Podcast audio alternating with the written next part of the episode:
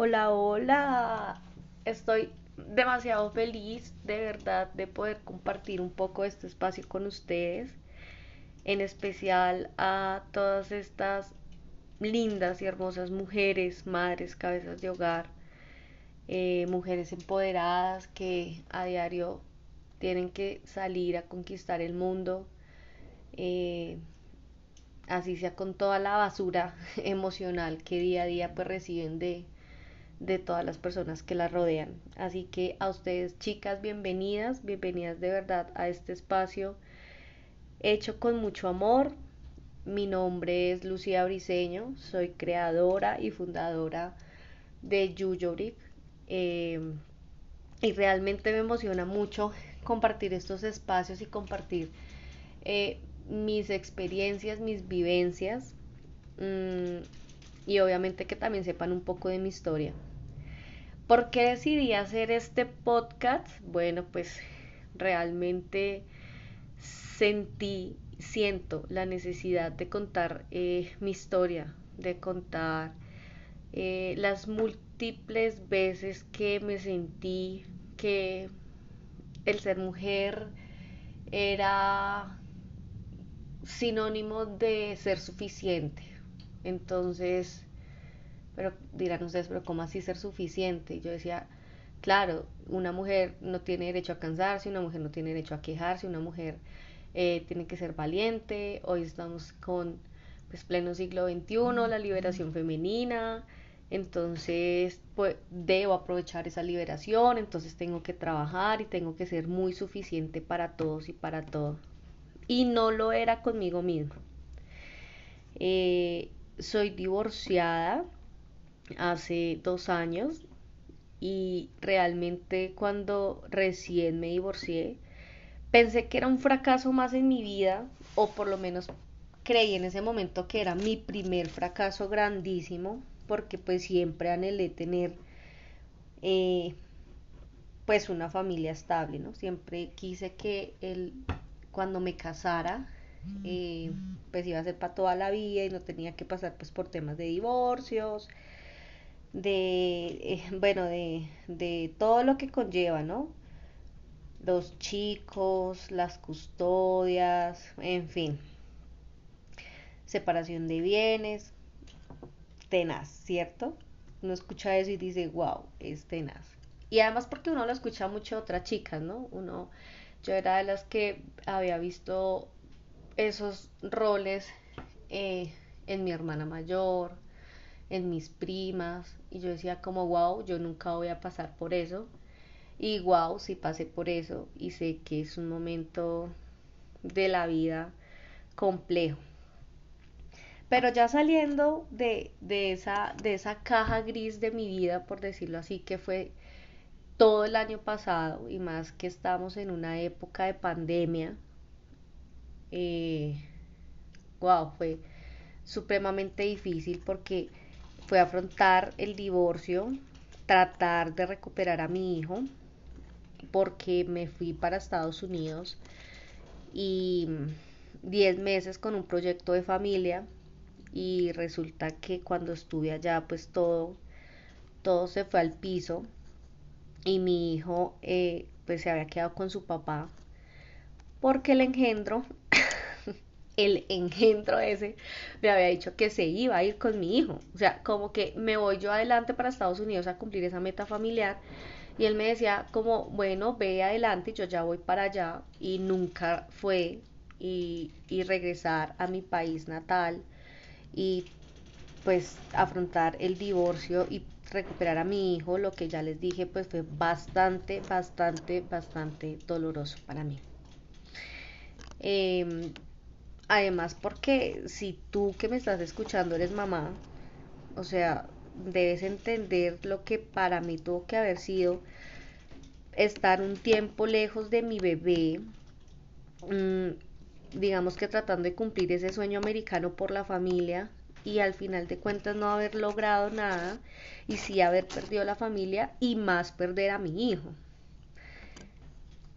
Mire chicas, hoy en día con todas las cosas que pasé el año pasado y aparte porque eh, hubo todo el todo el encierro eh, acá en mi país, Colombia, eh, todo lo que fue prácticamente como desde marzo hasta di tú, creo que fue septiembre, octubre, bueno, ya ni recuerdo que estábamos literal encerrados en cuarentena, eh, pues totalmente difícil. Por lo menos tú antes salías, hablabas con los amigos, viajabas, no sé, te distraías, pero digamos que asumir ese rol mm, en completa soledad, sino contigo misma culpándote, pues era totalmente desgarrador.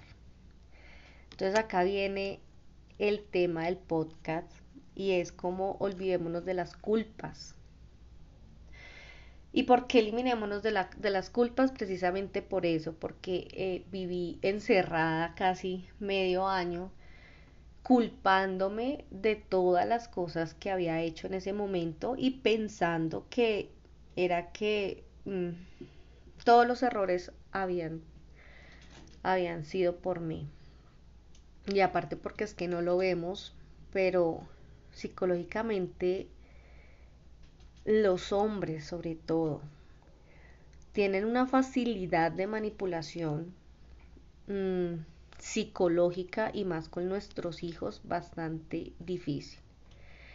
Pero hoy en día le agradezco muchísimo al papá de mi hijo y ojalá algún día escuche este podcast porque le agradezco muchísimo el que se haya comportado en ese momento lo que para mí también en ese momento era mal, o sea, como la rata asquerosa de la vida, algo así, o sea, como que se cree este pendejo, ¿sí? Culpándome de todo.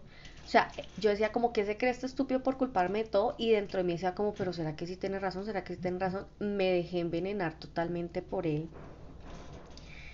Hasta tal punto de no querer seguir más viviendo porque sentía que todo lo hacía mal.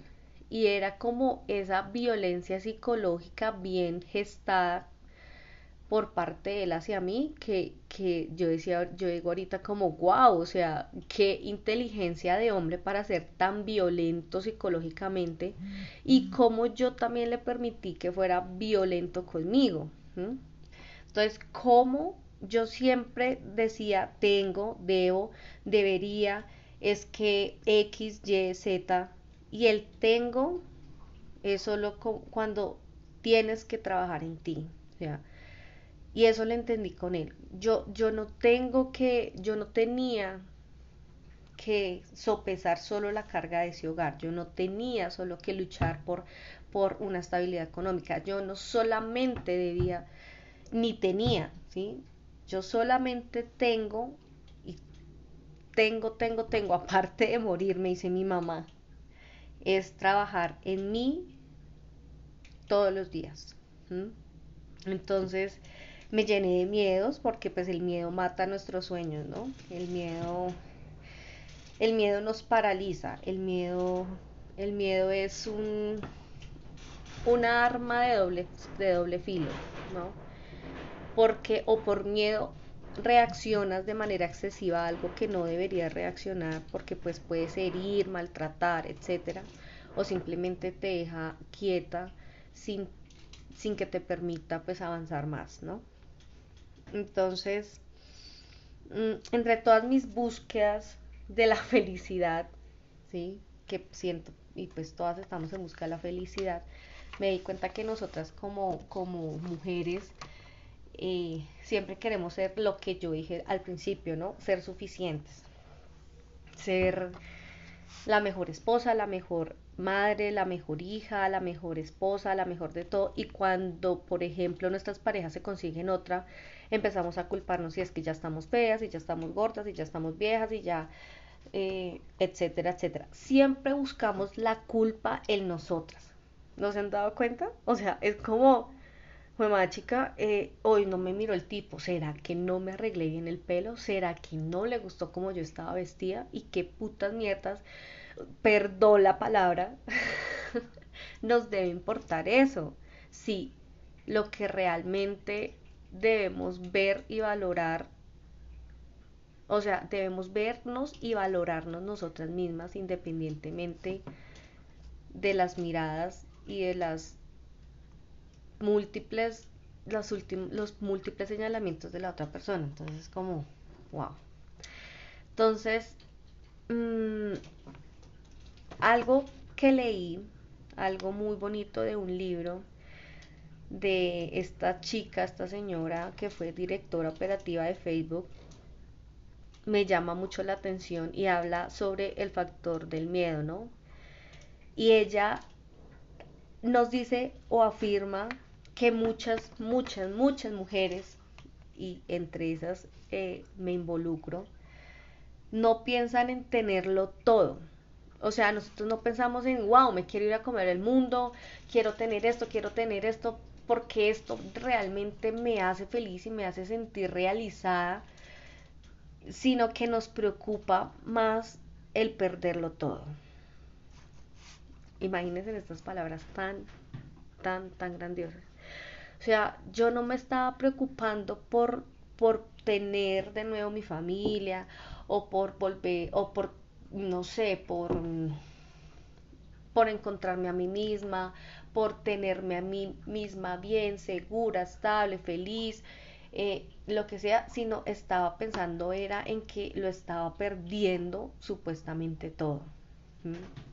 Es como cuando si si tú no te sacrificas como esposa, voy a decir eso entre comillas, porque a veces también decimos eso, como si no me sacrifico, o sea, ya empezando ese sacrifico, ya me retumba, ¿no? Sacrifico. Si no me sacrifico por ese hombre o por mi esposo, entonces lo voy a perder.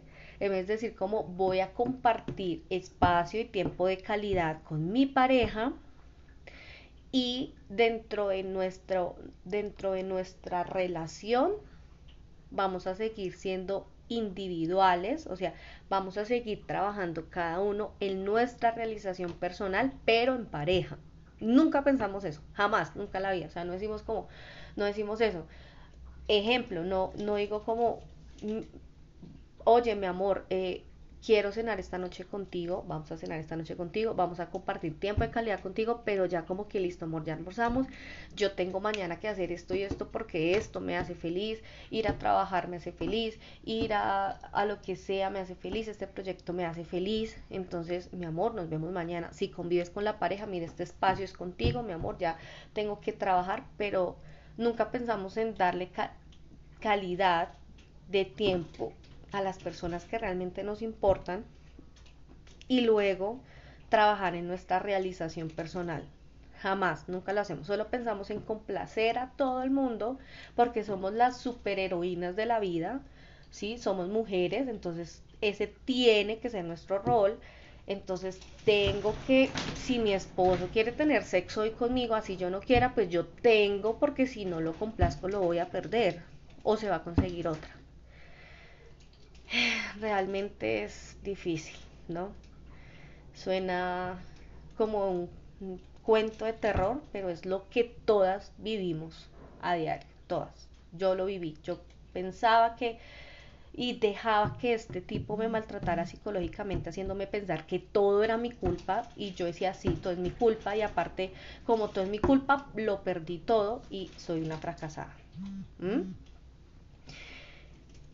Bueno, aunque sí les confieso que nunca, de los nunca, jamás de la vida y de la existencia, eh, dejé hasta el son de hoy que si él lo llegase a escuchar, pues ya era como, wow, yo lo hacía sentir así.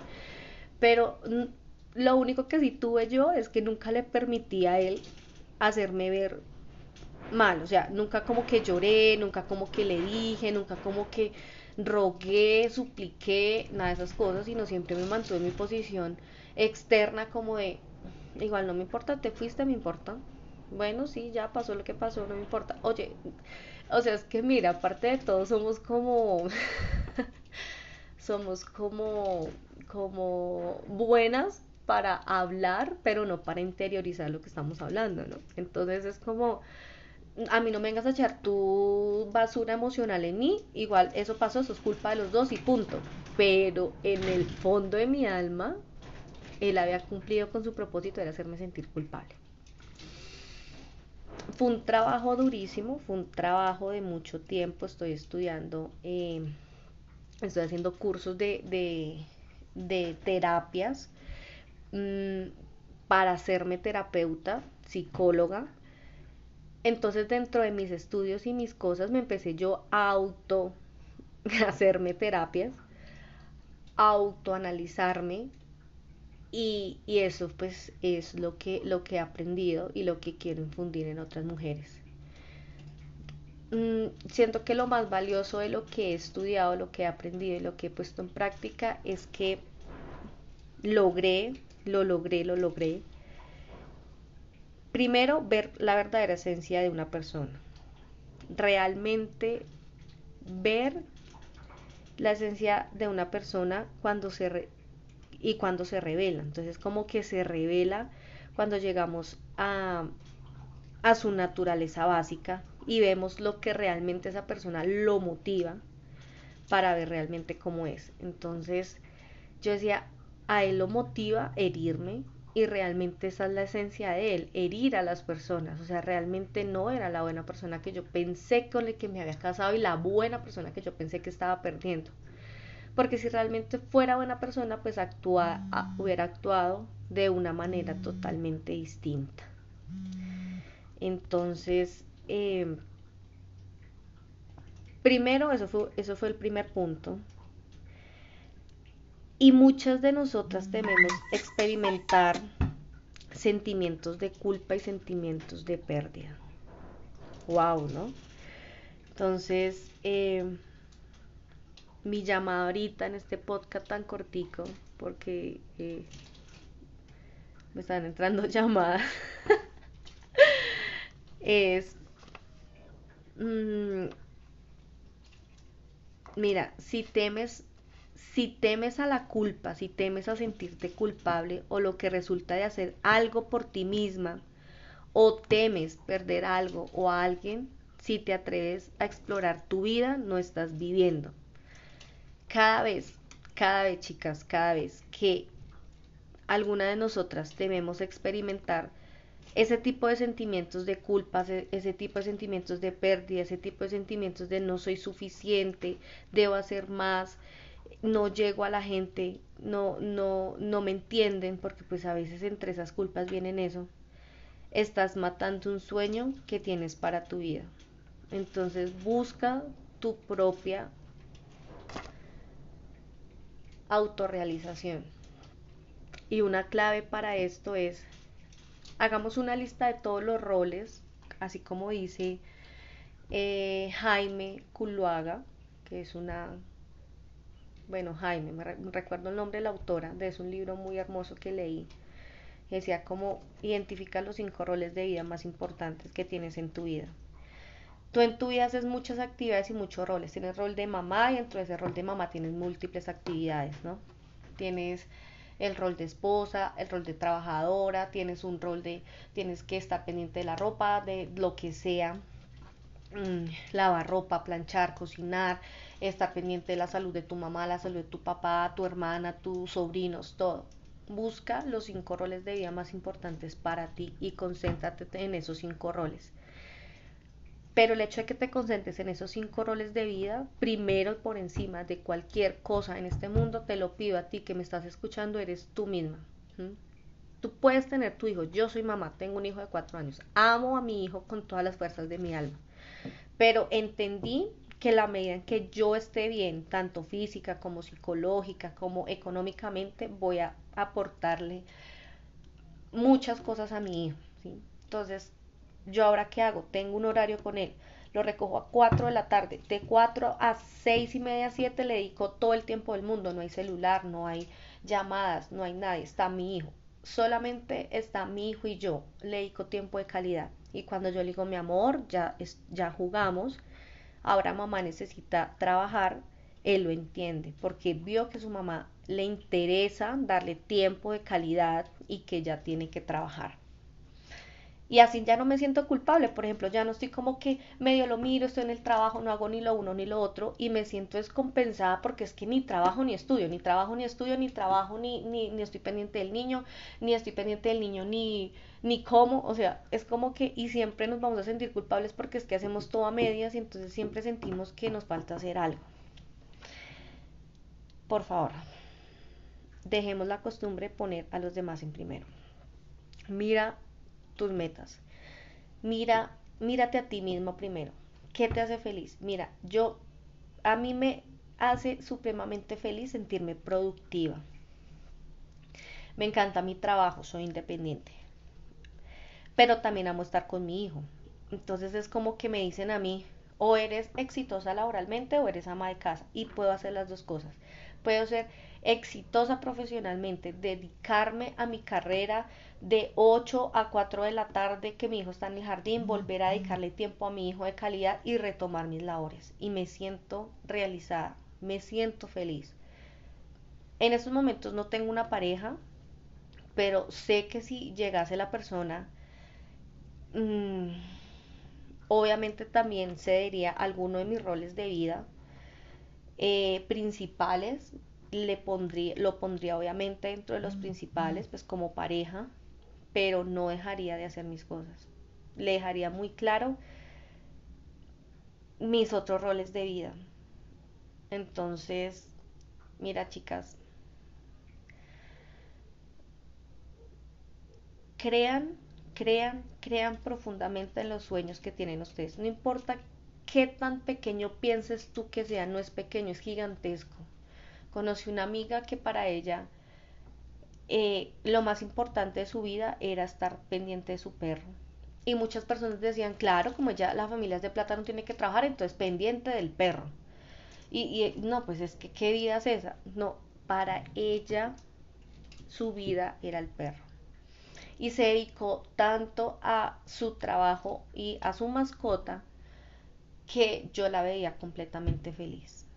No dejaba que nadie le dijera, uy, pero usted el pendiente del perro, no, porque ella tenía claro sus cosas y dejaba que esos rumores o esas cosas que llegaban ahí, que ella decía, yo, yo escucho como silbidos cuando me hablan mal de mis proyectos, es como eso, como que solamente enfoques en lo que realmente es importante para ustedes. Y lo demás que les valga verga, como dice un amigo, que les valga lo que piense la gente, sean felices. La vida es una sola, una, una, una sola, ¿sí?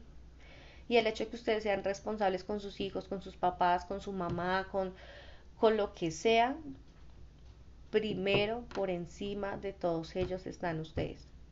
Yo antes hacía eso, yo decía como yo soy la mamá, tengo que sacrificarme porque primero está el hijo, porque es que nos enseñaron a eso. O sea, primero está el hijo y el marido. Cuando un, papá o un hombre, muy rara vez, dirá como primero mi hijo que yo. O lo dicen, pero uno los ve y en la práctica ellos van y juegan fútbol, van y se reúnen con sus amigos, van y, y pues sí le dedican tiempo al chinito, ¿no? Pero, pero igual ellos hablan, ¿sí? pero no interiorizan lo que hablan, o sea, no, literal, ellos no ceden su espacio ni su vida. Además, chicas, miren, hay un estudio que comprueba que las mujeres tenemos más tendencia a la depresión, a la, a la ansiedad y sobre todo a la depresión. Ansiedad, depresión, ah, y suicidio, perdón a suicidarnos, precisamente por eso, porque ponemos a todo encima. Entonces nosotros quisiéramos hacer lo que hace el tipo, ¿no? O sea, como decir primero mi hijo, pero yo quiero a cortarme el pelo, arreglarme las uñas, a estar en spa, a darme un día para ir a tomar embriagada, me importa, o, o no tomar bebidas alcohólicas, pero sí tomar 10 cafés y salir con cafeína al 100, ¿sí? Eh, eh, pero me está escribiendo, mire, yo hablando del engendro del papá de mi hijo me está escribiendo por WhatsApp, entonces, uy, que eh, me quita la inspiración, Dios mío. ¿En qué iba? ¿En qué iba? Bueno, eh, de los hombres, ¿no? Entonces los hombres no interiorizan eso porque igual ellos en el fondo pues primero están haciendo sus actividades, ¿sí? Nosotros estamos pendientes de nuestras actividades, de las actividades del marido, de las actividades del hijo, de las actividades, entonces es también como organizarnos y mira, no importa, yo no les estoy diciendo que sean irresponsables, y más con las tareas, no. Pero no hay nada de malo que usted un día, si usted es casada, dígale a su marido, mire, eh, amor, quédate con el niño porque es que yo me voy a ir hoy con mis amigas a tomarme un café. Que piense lo que quiera, que es que no, pero es que la comida, pero es que el niño, mira, eh, siento que así como para mí es importante este hogar y que tú vayas y juegues fútbol hagas lo que quieras. Eh, para mí también, para mí también es importante este espacio. Entonces yo como te amo y sé que tú me amas a mí, sé que lo vas a entender. Chao amor, adiós, fin, va. Y tampoco se vayan con esa culpa, ¿no? No se vayan con la culpa, porque si ustedes también se van a ir con la culpa a hablar con sus amigas en el café pensando, ay no, yo debí haberme quedado en la casa, pues tampoco lo hagan, o sea, es como que ustedes vean qué es lo mejor para ustedes, ¿sí? Porque, por ejemplo, para mí es grandioso. Yo voy a tomarme un café y dejo a mi hijo en la casa con mi mamá y yo no me siento culpable. Me encanta y estoy disfrutando ese momento. Pero hay veces que no salgo por más que me inviten porque ese día lo destiné para mi hijo y para mí, para estar en pijama, para no bañarme ese día y también soy muy feliz.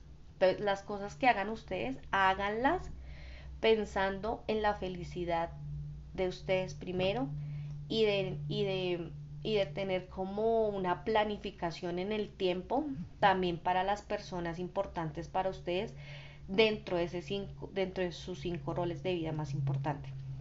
No sé si fui clara.